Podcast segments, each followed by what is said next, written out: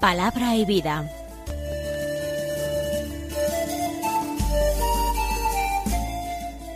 Con el padre Manuel Horta desde Sevilla.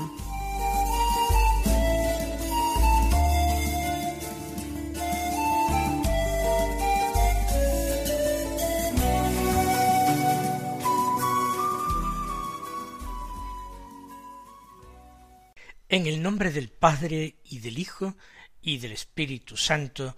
Amén. Alabados sean Jesús y María. Muy buenos días, queridos amigos, oyentes de Radio María y seguidores del programa Palabra y Vida. Hoy es el miércoles de la vigésimo tercera semana del tiempo ordinario. Este miércoles es 7 de septiembre nos celebra el, misal romano la memoria de ningún santo.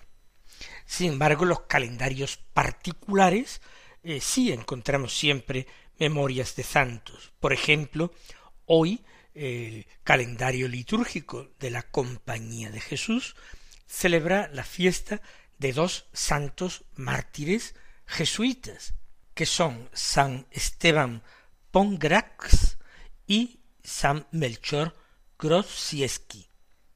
El primero era húngaro, el segundo natural de la Silesia, que era eh, una región polaca. Ambos se hicieron jesuitas y llegaron a ser connovicios en la ciudad de Brno, hoy día la República Checa. Y estando ambos destinados en la ciudad de Kosice, pues fue cercada la ciudad por un ejército calvinista.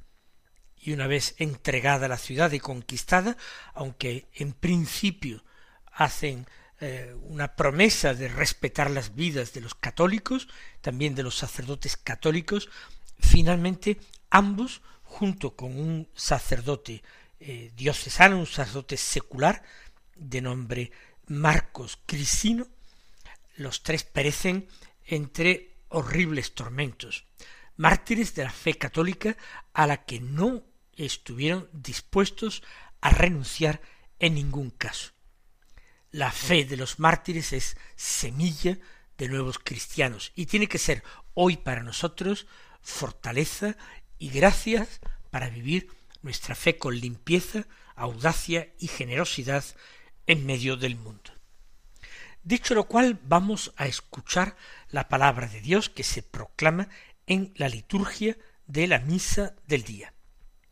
El Evangelio del día es, como ya sabemos, de San Lucas, concretamente del capítulo sexto, los versículos veinte al veintiséis que dicen así.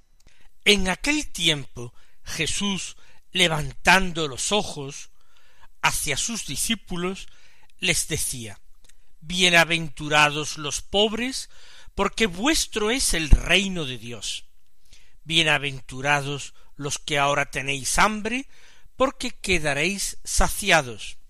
Bienaventurados los que ahora lloráis, porque reiréis. Bienaventurados vosotros cuando os odien los hombres, y os excluyan, y os insulten, y proscriban vuestro nombre como infame por causa del Hijo del hombre. Alegraos ese día y saltad de gozo, porque vuestra recompensa será grande en el cielo. Eso es lo que hacían vuestros padres con los profetas. Pero ay de vosotros los ricos, porque ya habéis recibido vuestro consuelo. Ay de vosotros los que estáis saciados, porque tendréis hambre. Ay de los que ahora reís, porque haréis duelo y lloraréis. Ay si todo el mundo habla bien de vosotros. Eso es lo que vuestros padres hacían con los falsos profetas. Empieza la primera bienaventuranza. Bienaventurados los pobres, porque vuestro es el reino de Dios. En el Evangelio de San Lucas no existe el llamado sermón de la montaña que trae el evangelista San Mateo. Aquí está más bien el sermón de la llanura. ¿Por qué? Porque dice que después de bajar del monte, el monte donde Jesús había elegido a sus apóstoles en este Evangelio de San Lucas, cuando llegó a la llanura, se paró con un grupo grande de discípulos y de gentío. Y entonces, en esa llanura, rodeado de discípulos y de gente que había venido a oírlo y a que los curara de sus enfermedades, él entonces levantó los ojos hacia ellos y empezó a declarar estas bienaventuranzas. Sermón del llano de la llanura. Por otra parte, a diferencia de esas ocho famosas bienaventuranzas que nos trae San Mateo, aquí en San Lucas solamente hay cuatro bienaventuranzas.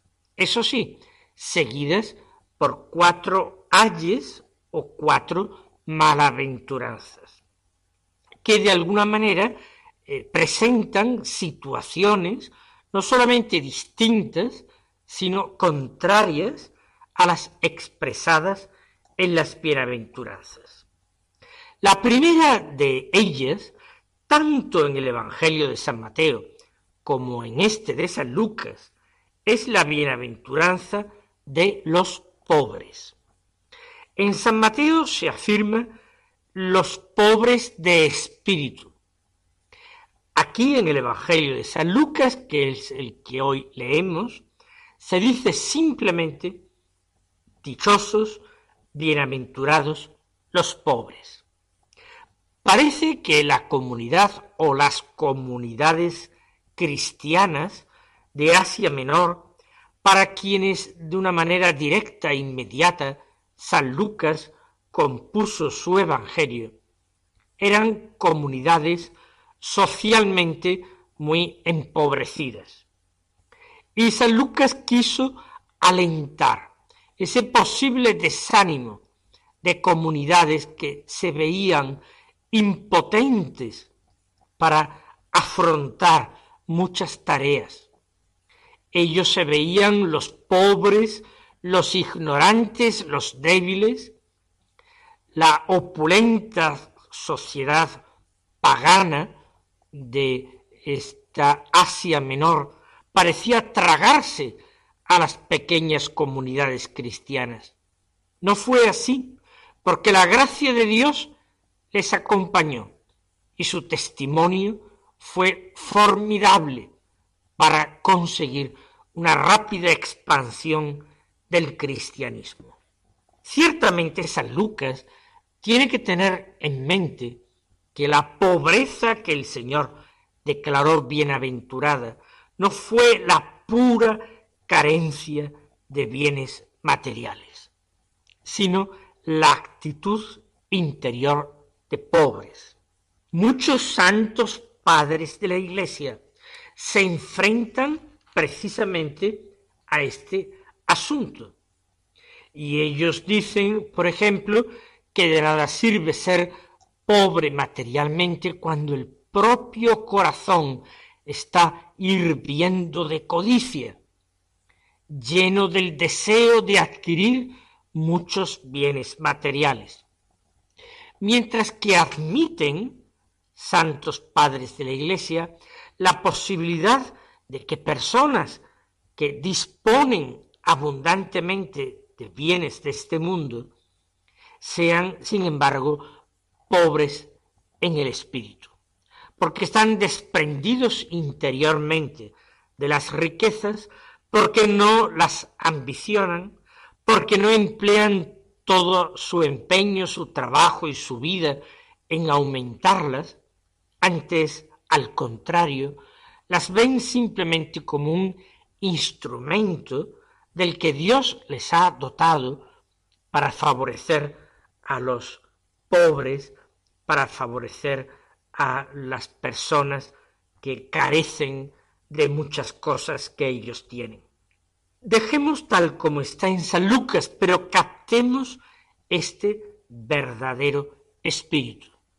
Se es bienaventurado siendo pobre cuando uno sabe cortar las alas de la ambición y sobre todo cortar las alas de la ambición mala, de la codicia, que le lleva a aspirar a tener siempre más, para pagarse más caprichos, más comodidades, más lujos, de alguna manera para diferenciarse mucho más del tenor de vida que llevan la mayoría de los hermanos y aun la mayoría de los hombres.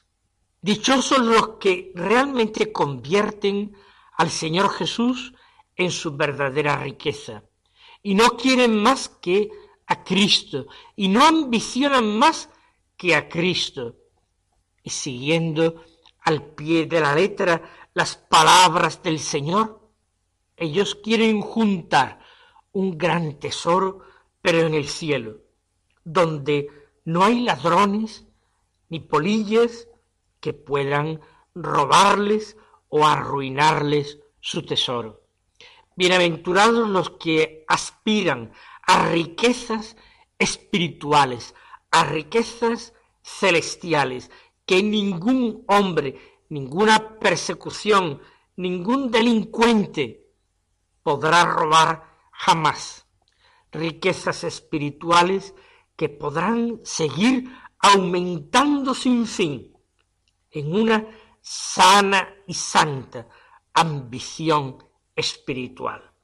Dichosos estos pobres, porque de ellos es ya el reino de Dios, para quien lo desea, para quien lo ambiciona, para quien lo considera el mayor de todos los bienes.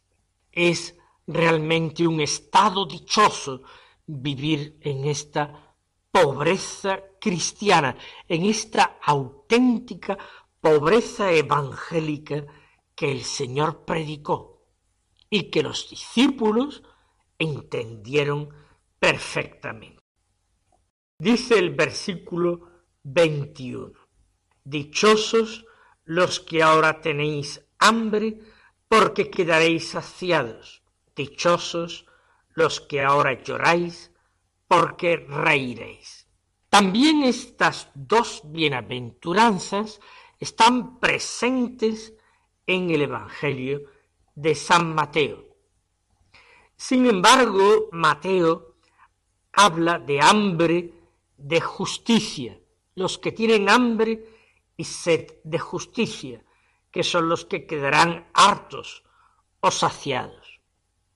Mateo espiritualiza el mensaje, pero no quiere decir que lo hace espiritual y desencarnado, sino que lo interpreta dando el verdadero sentido que le dio Jesús. Dichosos los que tenéis hambre, no solamente los que padecen ese verdadero azote, ese verdadero castigo de la humanidad, que es el hambre física, que lleva a la desnutrición, que lleva a la muerte. Dichosos los que tienen hambre de las cosas de Dios, hambre de la palabra de Dios que se les estaba suministrando en ese momento, los que escuchaban con atención, los que no querían desperdiciar la más pequeña migaja de las palabras de Jesús. Esos, los que tenían hambre de y sed de bienes espirituales, de alimento espiritual, serían un día saciados con el Evangelio y con la Eucaristía. Esos alimentos que el Señor nos ofrece, nos proporciona cada día, esos alimentos por los que suspiramos, esos alimentos por los que rogamos cada día a Dios, diciendo, danos hoy nuestro pan de cada día. Y dichosos los que ahora lloráis, porque reiréis. No los que lloráis en absoluto, sino los que lloran por este mundo que pasa, los que lloran por las injusticias que sufren por el nombre de Jesús, los que lloran porque tienen que privarse de muchas cosas de las que disfrutan los hombres mundanos, los que lloran porque se sienten débiles, impotentes e incapaces para remediar toda pobreza y todo sufrimiento de los hombres, los que lloran porque el amor no es amado, porque Cristo no es conocido, dichosos los que verdaderamente experimentan sufrimiento por estos motivos tan generosos y tan nobles, los que no lloran por sí mismos, los que lloran por los demás, los que compadecen, dichosos ellos, porque un día reirán, reiréis en el reino, cuando habrá pasado todo sufrimiento, toda dolencia, cuando será el mismo Señor quien enjugará las lágrimas de los ojos, allí en la Jerusalén del cielo, donde no habrá llanto, ni luto, ni dolor, porque el primer mundo habrá pasado. Dichosos ellos que pueden ahora llenarse de esperanza y de consuelo ante la previsión de lo que el Señor les tiene reservado en el mundo futuro. Dice el versículo 22. Dichosos vosotros cuando os odien los hombres y os excluyan y os insulten y proscriban vuestro nombre como infame por causa del Hijo del Hombre. Es también la última bienaventuranza en el primer Evangelio de San Mateo. Dichosos cuando os odien los hombres. No se trata de cualquier odio, no se trata de que nos odien por haber hecho algo malo. Los hombres del mundo pueden odiarnos por ser precisamente discípulos de Jesús. Eso sí, en cuanto discípulos de Jesús, nos achacarán cualquier tipo de obras malas. Recuerden cómo en el Imperio Romano muchas persecuciones fueron emprendidas por acusar a los cristianos de ser perjudiciales a los intereses del Estado, del imperio. No era cierto, pero se les acusaba de traidores, de muchas cosas falsas.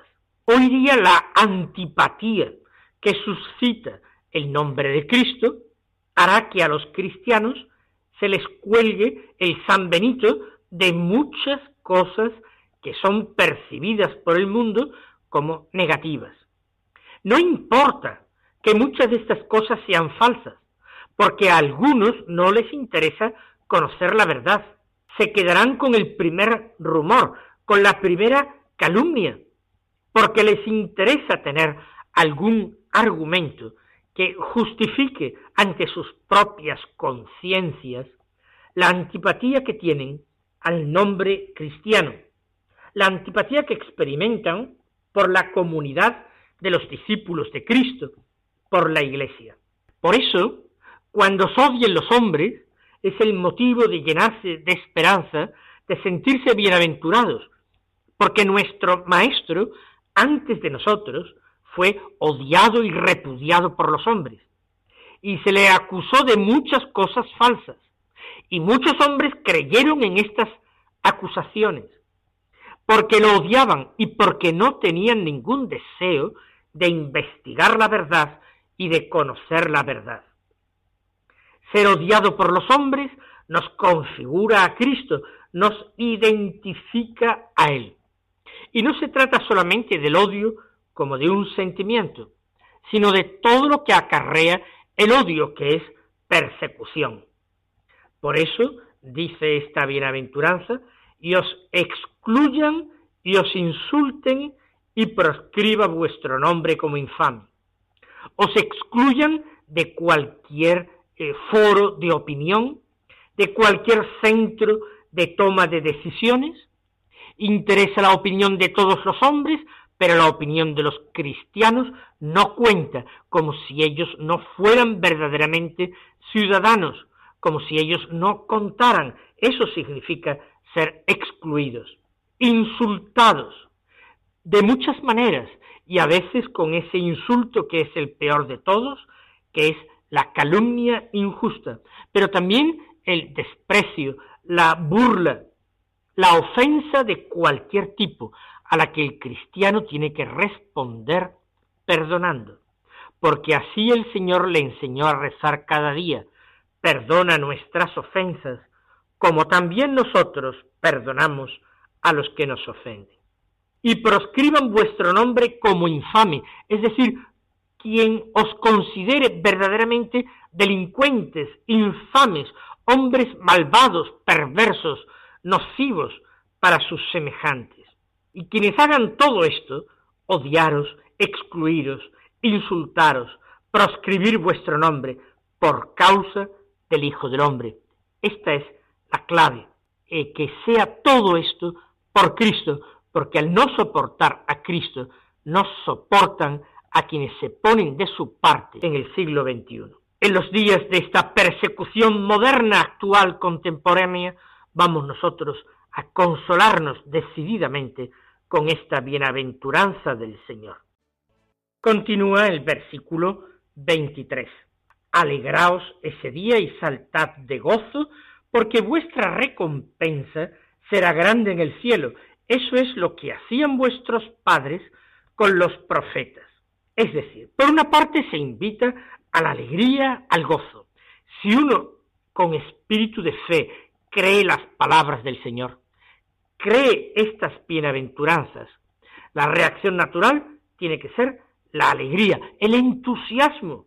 Si se nos está prometiendo el reino, se nos dice que es nuestro, se nos invita a creer que ya vamos a ser saciados de todos los bienes, vamos a vivir en la alegría, en la risa, vamos a recibir una recompensa grande en el cielo. Alegraos y saltad de gozo. Pero se añade una cosa inquietante, porque eso es lo que hacían vuestros padres con los profetas. Es decir, los discípulos de hoy son los hijos de los que asesinaron a los profetas. Ellos también forman parte de una estirpe pecadora, rebelde, criminal. Ninguno de nosotros puede estar seguro de perseverar siempre en esa situación de bienaventuranza, por nuestra debilidad, por nuestra malicia, en definitiva, por nuestro pecado, podemos caer desde la altura de estas bienaventuranzas a las malaventuranzas o ayes que a continuación se proclaman.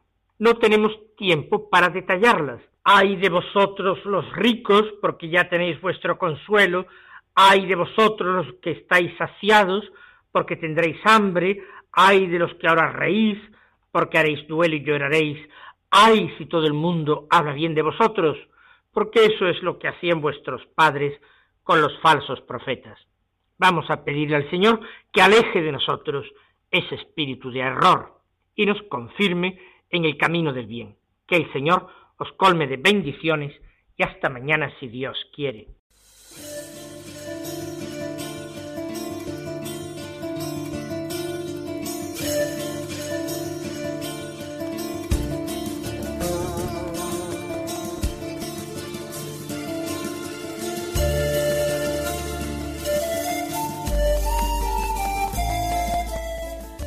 Concluye Palabra y Vida, un programa dirigido desde Sevilla por el Padre Manuel Horta.